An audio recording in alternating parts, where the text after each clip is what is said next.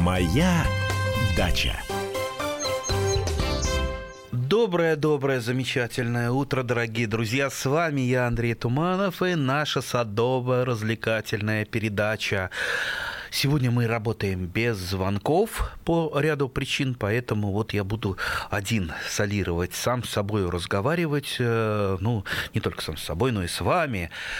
А, итак, замечательная погода, а, все прекрасно. Причем погода у нас замечательная не только когда солнышко светит, но для нас дачников это и когда дождик идет, тоже замечательная, поливать не надо, и, и вообще всегда замечательная, особенно на даче.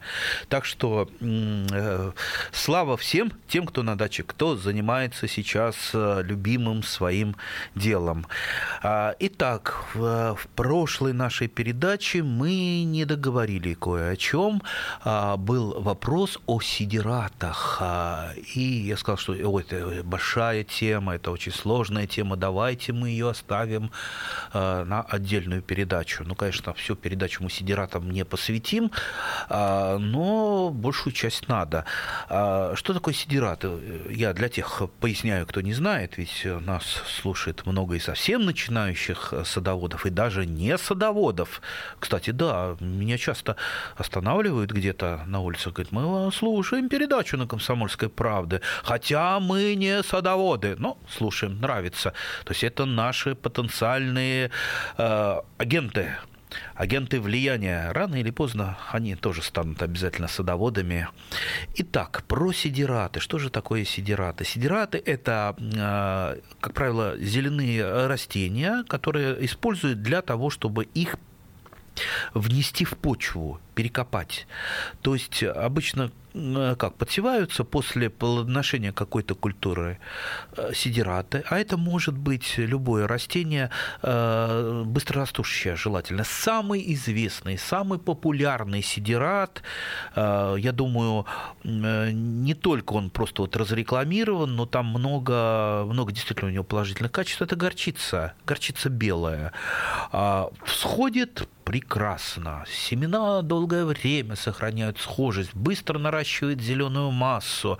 То есть мы всегда можем хороший второй урожай, допустим, после картошечки, после помидорчиков, после огурчиков вырастить э, горчицы белые горчицы.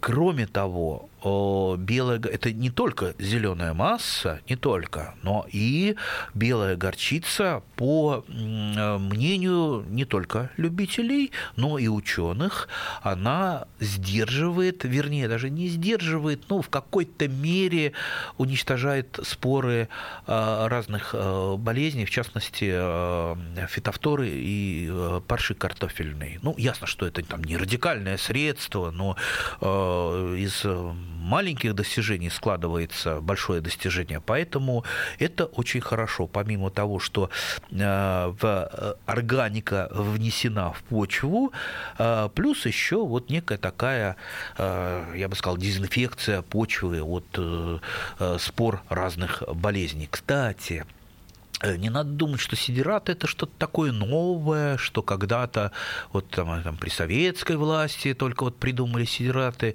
Э, я вспоминаю еще Юлия Цезаря. Во. Юлия Цезаря, ведь у него и даже эдикт был такой, ну, закон, о переходе на, по-моему, двухпольную систему а, выращивания пшеницы. Тогда в Риме, в Древнем Риме основной культурой сельскохозяйства была пшеница. А, так вот, и до введение, введение этого эдикта, э, там как, год э, выращивается пшеница э, на этом месте, а так как с удобрениями, ну, было не так, как сейчас, посложнее, да, достать было трудно, особенно минеральные. Э, так вот, и год отдыхало поле, то есть стояло под паром, напитывалось, да, там э, росли сорняки, которые потом перепахивались, то есть сорняки тоже могут стать э, в некотором роде сидератами. И потом на следующий год засевалось поле.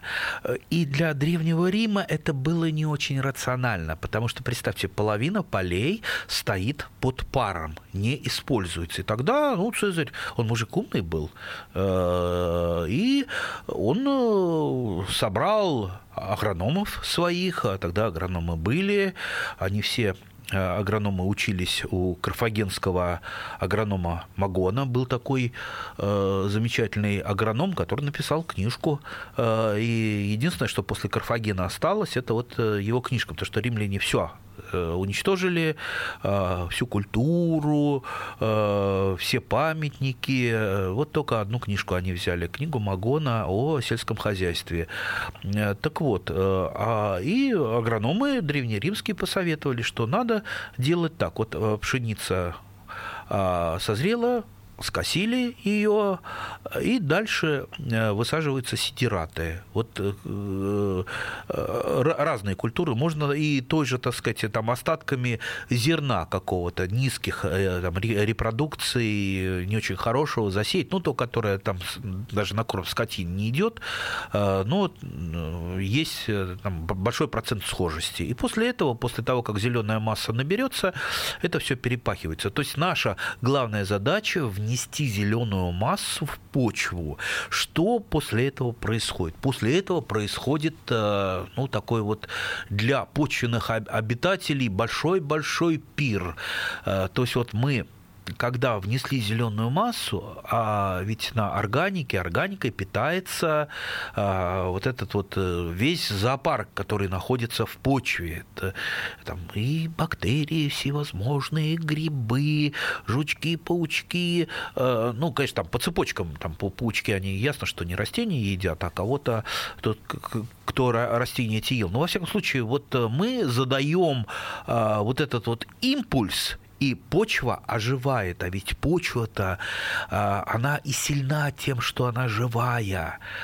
То есть это не грунт какой-то, там, тепличный или там, составленный из торфа. Это именно почва, это живой организм, где идет процесс минерализации. То есть э, органика, она постепенно при э, потреблении ее э, вот этими вот всевозможными организмами, она переходит в доступные для растений формы минералов, тот же фосфор, калий, азот, а также прочие-прочие микроэлементы, и что делает ее живой и плодородной.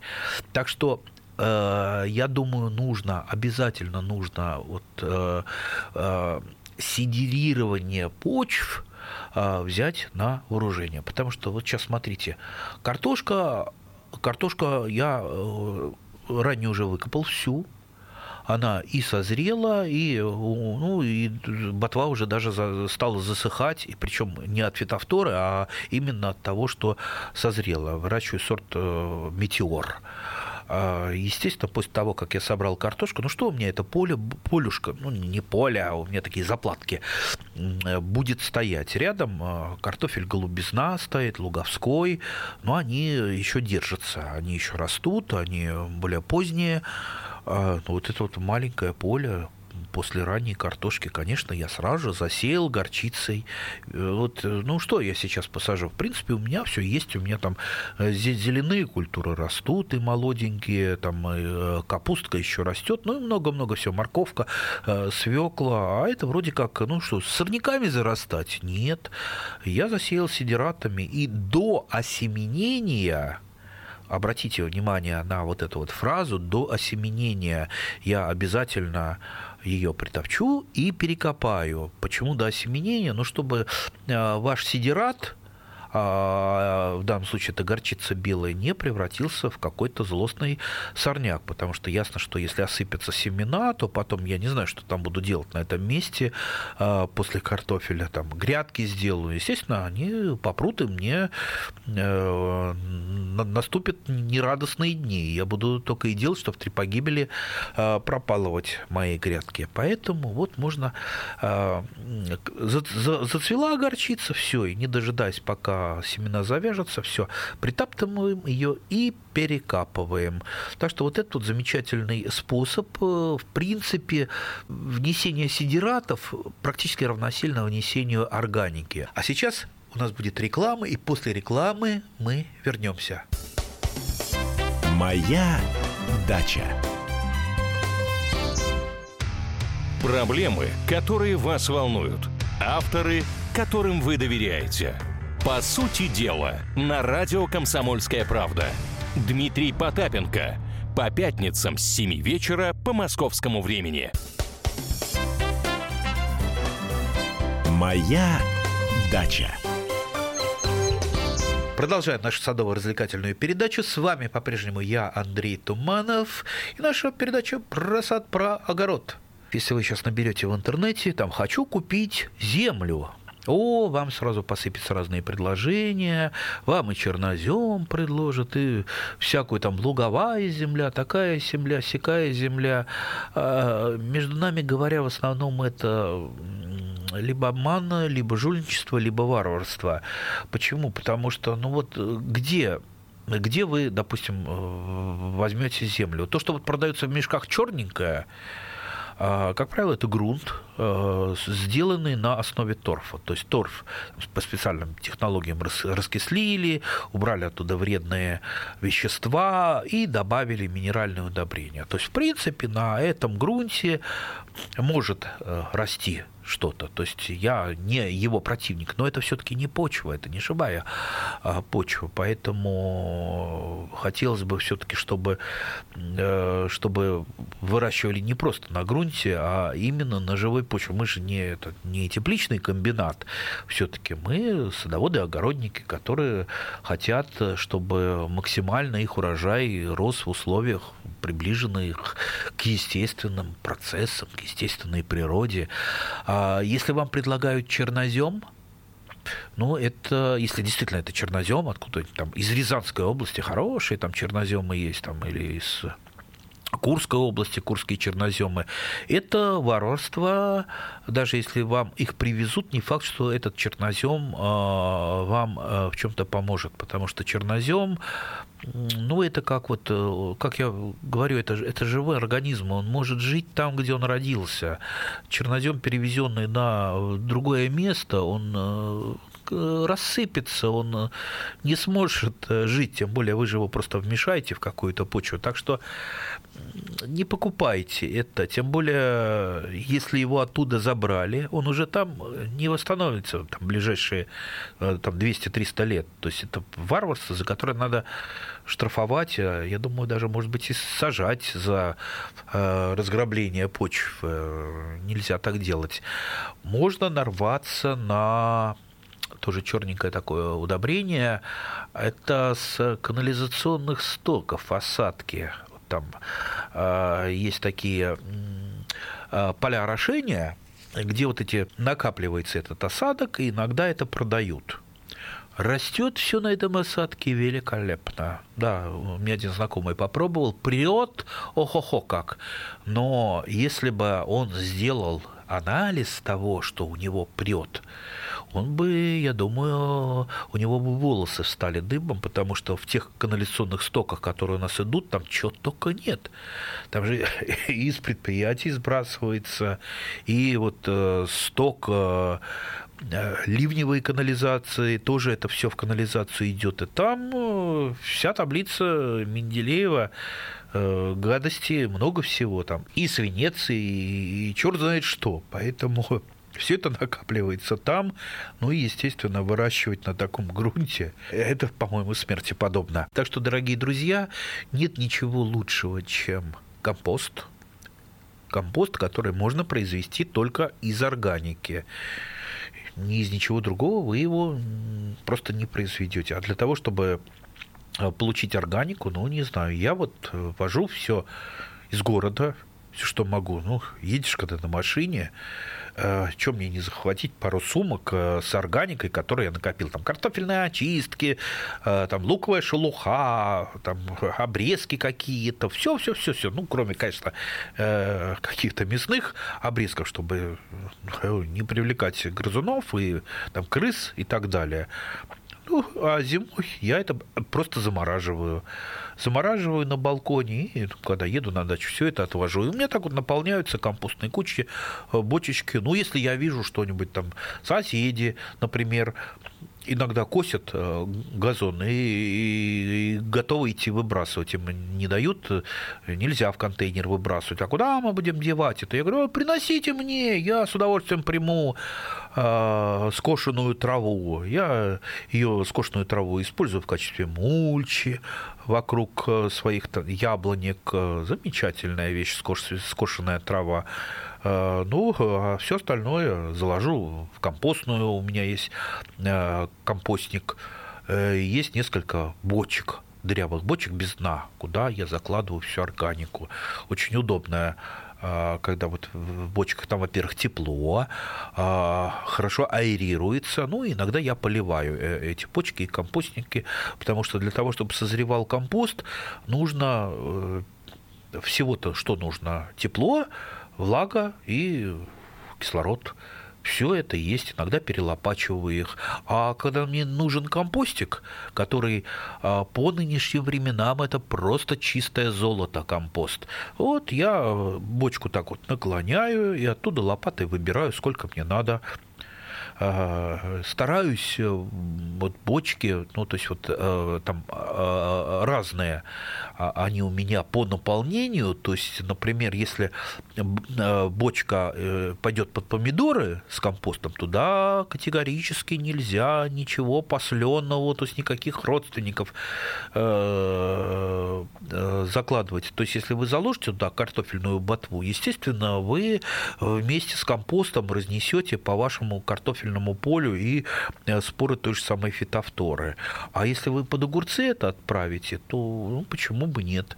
Кстати, вот для утилизации тех же самых яблок я использую э, либо высокие грядки, либо в теплице просто канавка прокапывается, и туда все это укладывается, можно лопатой порубить, притоптать и засыпается. В теплице это вот очень быстро все перегнивает, черви помогают э, все это переработать, и все, там э, остается чистейший, отличнейший перегной. Так, так, так что даже гнилые яблоки можно использовать для того, чтобы извлечь их, из них какую-то выгоду. А мы с вами все-таки э, потомки деревенской России, потому что 90, наверное, 8% жителей России жили в деревнях. Мы с вами крестьяне, у нас в крови использовать все по максимуму, ничего не выбрасывать, использовать все с пользой. Так как крестьяне, ведь э, если кто помнит, э, так э, свалок-то не было вокруг э, деревни, потому что все использовалось и практически ничего не выкидывалось. Это сейчас а, пошла упаковка, пластик, черт знает что, органика, органика должна быть вся использована. И мне вот жутко жалко, я жутко переживаю от того, что органику из города везут на свалку, там все это перемешивается с пластиком, стеклом, черт знает с чем, и это превращается в некие ядовитые отходы, то, что должно было вернуться на поля, а, то, что должно было дать полям плодородие, остановить их деградацию, оно выбрасывается на свалку. Я думаю, это несправедливо и, вот, э, и неправильно. И мы хотя бы, хотя бы мы, садоводы-огородники, должны начать вести именно э, вот такое вот экологичное хозяйство. То есть возвращать почве то, что мы у нее э, берем. А для этого органика, безусловно, для этого создаем условия для жизни почвы, хорошие, а условия это что у нас? Это чтобы почва была влажной, с одной стороны. С другой стороны, она не замокала, чтобы она была воздухопроницаемая, э, чтобы почве было там, тепло, а, потому что э, если, если почвы теплые, там быстрее идут все процессы, процессы минерализации. И, например, Э, э, очень хороший способ мульчирования э, почвы. Во-первых, и сорняки растут хуже гораздо. Ну, конечно, мы там от тувана не избавимся, замульчировав, он все равно пробьет и вылезет. А мелочевка всяческая, она будет мульчей задавливаться. Кстати, в качестве мульчи можно и торф использовать. Торф, как я уже говорил, это не лучшее удобрение. Вообще это даже не удобрение. Торф можно использовать для того, чтобы структурировать почву, чтобы почва была более влагоемкой, а, но минеральных никаких веществ, то есть там минерализации в торфе практически не идет, а либо она идет очень-очень медленно, и для того, чтобы э, вот те самые органические вещества э, стали э, доступны минералы для растений, должно пройти много-много лет, поэтому торф лучше использовать, как я уже говорю, для того, чтобы замульчировать поверхность почвы, чтобы она не испаряла влагу, будет влага под ней сохраняться под слоем мульчи, хорошо очень себя чувствуют почвенные обитатели, о которых мы уже говорили, те же самые черви, бактерии, грибы. Там им хорошо, замечательно, тепло, влага. Кроме того, торф воздухопроницаемый, опять же, не будет там ничего замыкать и консервироваться. Так что Использовать мы можем практически все для того, чтобы сделать свою почву плодородной. А теперь, я думаю, мы можем чуть-чуть поговорить о минеральных удобрениях. А, вот тут часто спрашивают или говорят, я не использую химию всякую, химические удобрения, я использую только а, там, органику. Ну, если вы хотите, если вам так вот э, эта душу радует, без проблем. А сейчас, после короткого перерыва, мы вернемся. Не переключайтесь. Моя дача. Товарищ адвокат! Адвокат! Спокойно, спокойно. Народного адвоката Леонида Альшанского хватит на всех. Юридические консультации в прямом эфире. Слушайте и звоните по субботам с 16 часов по московскому времени. Моя дача. Продолжаем нашу садовую развлекательную передачу. С вами по-прежнему я, Андрей Туманов. Мы сегодня по ряду причин звонки не принимаем. А, ни звонки, ни письма. Работаю, солирую один. Ничего вредного при правильном использовании минеральных удобрений, правильном использовании, э, ничего не будет. И все профессиональные агрономы, все профессиональные агрономы не боятся этого делать. А вот эти вот байки, что там от химии что-то будет не так, вам. Ну, а что не так? Вот э, знаете, большинство тепличных хозяйств сейчас выращивают вообще а, те же самые помидоры, огурцы даже не на грунте, а, а их корни находятся в минеральной вате, куда подается раствор минеральных удобрений. То есть э, вообще там стопроцентно. При этом, при этом, если померить там содержание элементов в том же тепличном помидоре и в грунтовом помидоре, оно будет же практически одинаково, что там там, там доли фосфора, азота, калия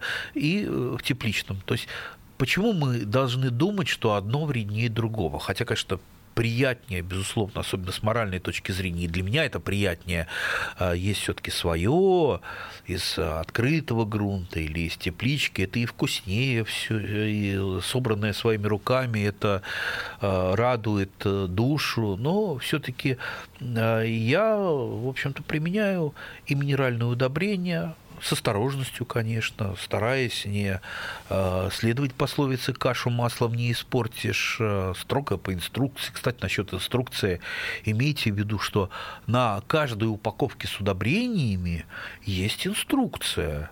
Вот возьмите ее, прочитайте, посмотрите, сколько, насколько, чего класть, как класть, как растворять, как некорневые подкормки делать, э, как э, делать корневые подкормки. Иногда надо вот что-то спасти срочно. А самое скорая-скорая помощь для растений – это как раз некорневая подкормка э, раствором минеральных удобрений. Вот не хватает растению азота, ну, можно подкормить, допустим, карбамидом. Или если кто-то э, боится, опять же, минеральных удобрений, или у него есть много довоза, можно развести навоз э, и подкормить. Ну, другое дело, что мы по дозе будем, э, будем э, работать методом тыка, потому что если в карбамиде мы знаем там 46% азота, и мы можем рассчитать, сколько азота мы внесем на данное растение при, допустим, потребности этого растения в азоте. А если мы растворим навоз, Мы не знаем, сколько там, потому что навоз навозу рознь. Он полежал полгода, там уже другое содержание азота, полежал год, там третье содержание азота, да и разные навозы, да и разные э, там э, даже породы коров, и поэтому получается, что мы не знаем, э, не знаем исходных данных а как вот решать задачу, не зная исходных данных? Это очень трудно. Только методом тыка попробовать развести навоз там, в половинной в какой-то дозе, подкормить, посмотреть. Не поперло растение, значит, там нормально. Э, зазеленело, ага, нормально. Потому что азотное голодание, оно, как правило, проявляется тем, что растения стоят такие бледненькие, листья бледненькие. Э, так что вот приходится ловить. Ну, либо, э, либо делайте не корневую подкормку, например, тем же самым карбамидом по листьям, допустим, однопроцентным э, раствором э, опрыскали, у вас на следующий день уже растение э, взбодрится и будет себя по-другому э, чувствовать. Так что, дорогие друзья, э, я стараюсь, э, стараюсь все-таки по максимуму опытничать, э, поменьше всего бояться, потому что когда послушаешь иных журналистов, я не знаю, даже мне, человеку, там, съевшего э, пуд соли или там собаку, Э, на садово-огородных делах иногда страшно становится, когда слушаешь некоторых журналистов по там, разным э, телеканалам, это есть нельзя, то есть нельзя, все кругом отравлено. Э, у меня бабушка, дожившая до 98 лет, все, ела любые вредные продукты, была веселой, здоровой, никого не слушала, говорила, все полезно, что в рот полезло. А, и поэтому я вот беру пример с бабушки, что, как она а, говорила про вредные продукты, вред не в животе, а, как правило, в мозге.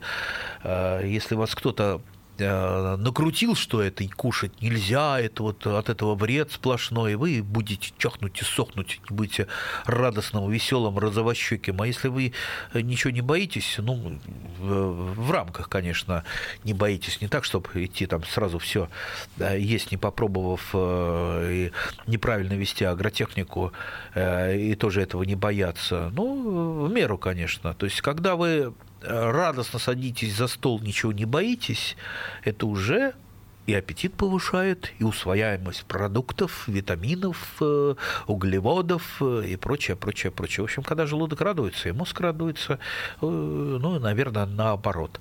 А, поэтому-то я и люблю выращивать растения, не просто, э, не просто для того, чтобы их использовать на еду, а использовать их для еды, для хорошей еды. То есть, если выращиваю помидоры, э, мне, например, не самая главная урожайность помидоров. У меня все-таки самое главное, чтобы, во-первых, был максимально продлен период потребления свежих помидоров не солененьких, а свежих именно. И свежие помидоры у меня, начиная с начала июня, и кончая ну, до Нового года я некоторые сорта додерживаю. Есть такие сорта, типа жирафа, которые начинают только к Новому году и краснеть. То есть они долго-долго лежат зелеными, никак не, не хотят краснеть, э, такие вот долгоиграющие. Это специально сделано, чтобы именно максимально расширить период потребления томатов. Ну и, конечно, э, мои томаты должны быть обязательно вкусными, вот не просто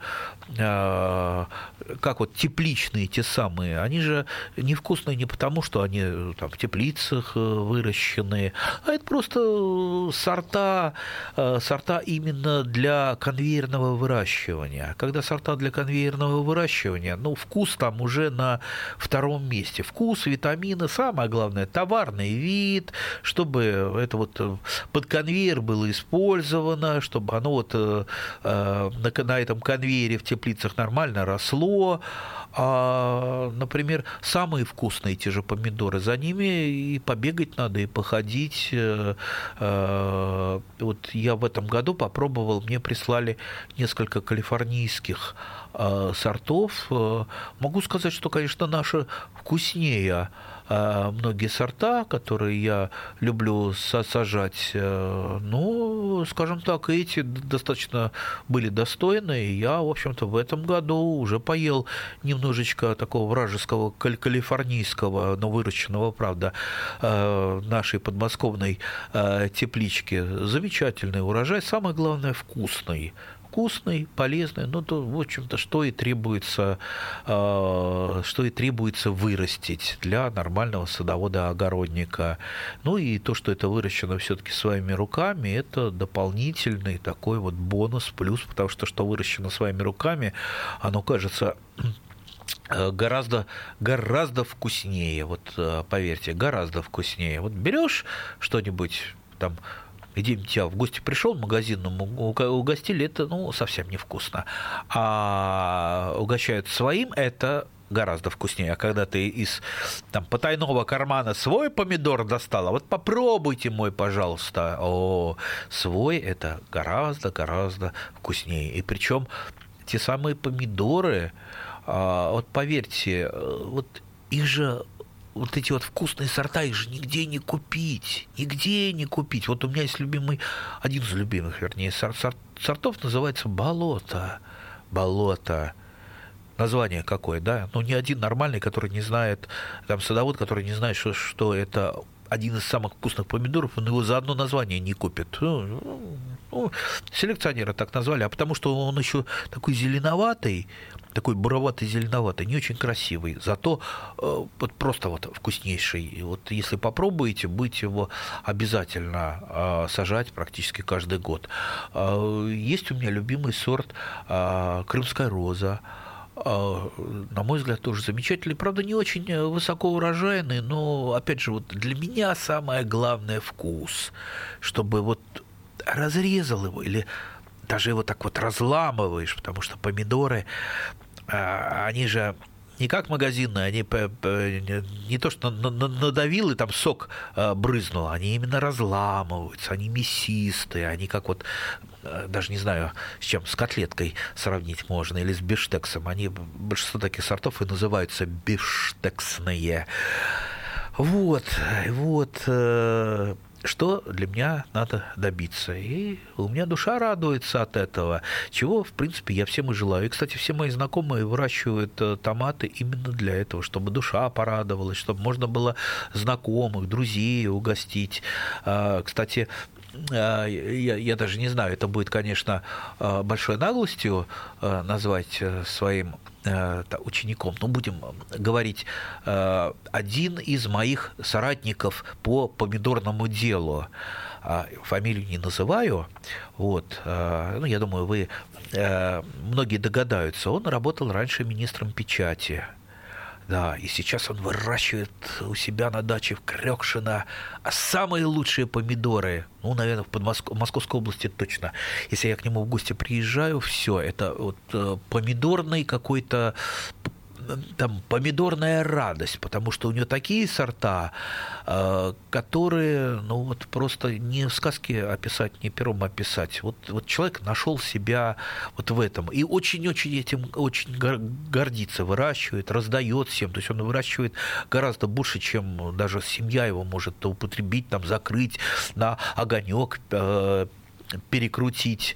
А, так что, видите, как замечательно. И очень-очень радуется. Вот так, так вот бывает, что какая-то культура, она становится твоим каким-то вот близким почти а, растением, как вот близкий человек, так вот в семью приняли томаты, и вот начинаешь с ними дружить, и эта культура, она лучше получается, чем другие, чем другие. Вот, например, с огурцами мало кто дружит. Вот я тоже не дружу. Вот огурцы у меня всегда получаются не очень хорошие, не очень хорошие. То есть и все время к ним какие-то претензии, и урожай маленький, и заболели не вовремя, и то, все. Ну, в общем, что-то не то. А вот с помидорами, с помидорами у меня получается, вообще с посленными помидоры и картошка. Так что Иногда стоит тоже вот методом тыка набрести на какую-то культуру, которая у вас получается именно лучше. А сейчас у нас будет реклама, и после рекламы мы вернемся. Моя дача.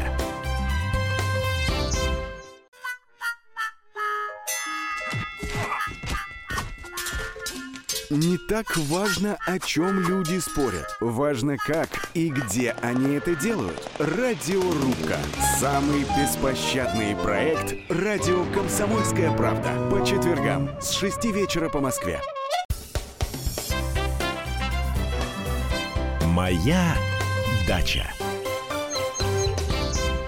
Продолжаем нашу садовую развлекательную передачу. С вами по-прежнему я, Андрей Туманов. Кстати, э, несмотря на то, что вроде бы сейчас такая погода стоит э, э, замечательная, с периодическими, правда, похолоданиями, и ночью уже и росы выпадают, и, и я уже как-то это самое дрова начал укладывать, э, в, ну, переносить из поленницы в дом, чтобы они там хорошо высохли. То есть э, уже так как-то осенью иногда э, начинает немножечко пахнуть, поэтому, кроме всего прочего, я сейчас максимально стараюсь сохранить выращенное. То есть чеснок у меня весь выкопан, а бульбочки у меня уже там отделены, у меня большой-большой мешочек бульбочек чесночных, часть из которых я посею под зиму, часть которых, из которых я посею э, весной. Они, кстати, прекрасно зимуют и э, в грунте зимуют, и э, просто в квартире, если вы их оставите, они перезимуют. И есть однозубки на посадку у меня уже готовы. То есть то, что я вырастил из бульбочек прошлый год. А хороший чеснок вы иначе как через бульбочки не получите, потому что когда вы выращиваете чеснок через зубки, а, ну, чеснок в основном вегетативно же размножается, ну, а болеет он ого-го как, то есть там на нем грибных заболеваний, всяких бактериозов, это просто масса.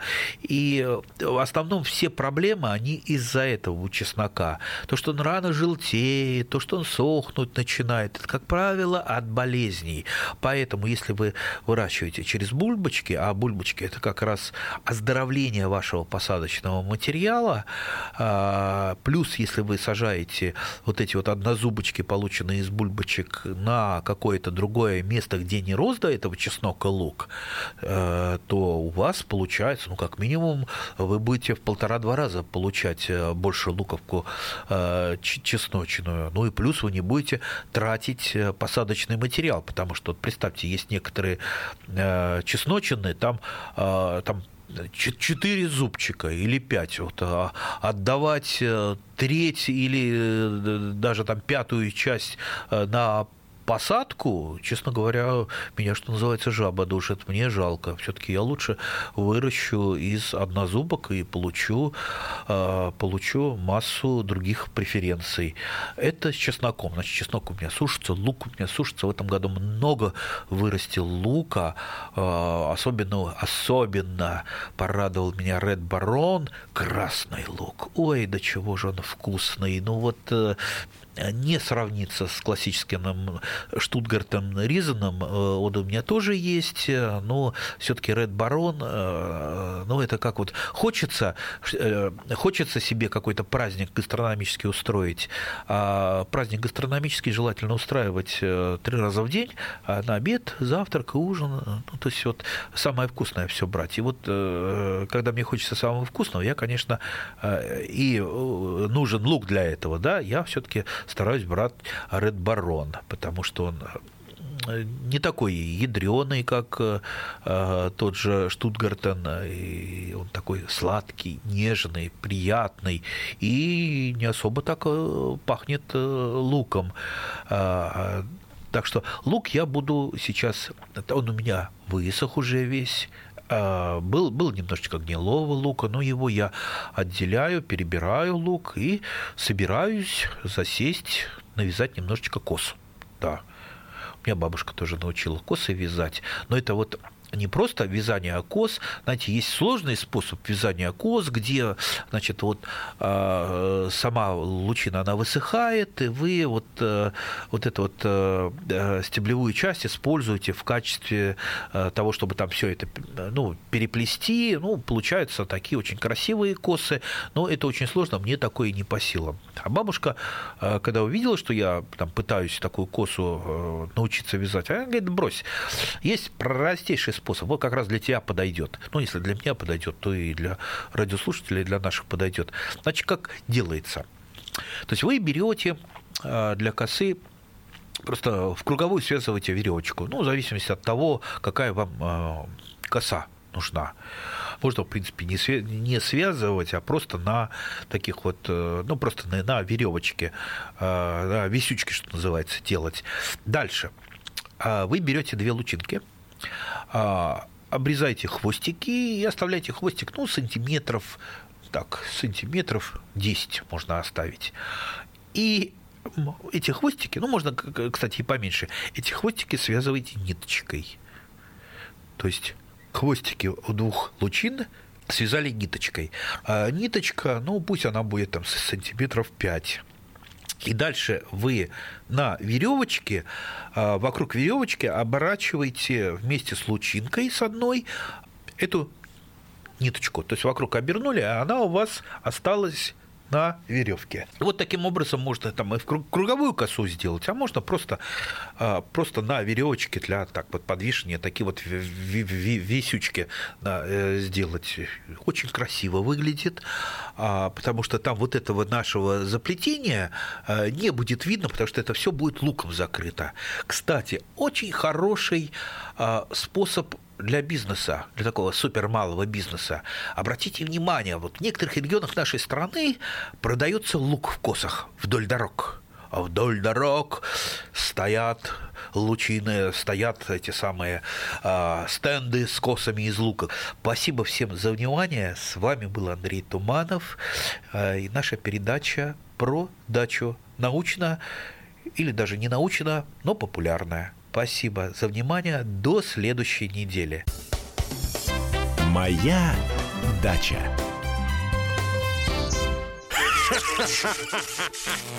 Машина времени! Она работает!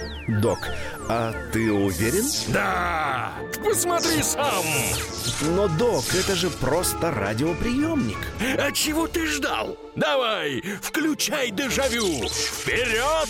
В прошлое! Ностальгический удар от Михаила Антонова. Воспоминания о том, что мы бережно храним в памяти. Программа «Дежавю» по будням с 11 вечера в прямом эфире радио «Комсомольская правда».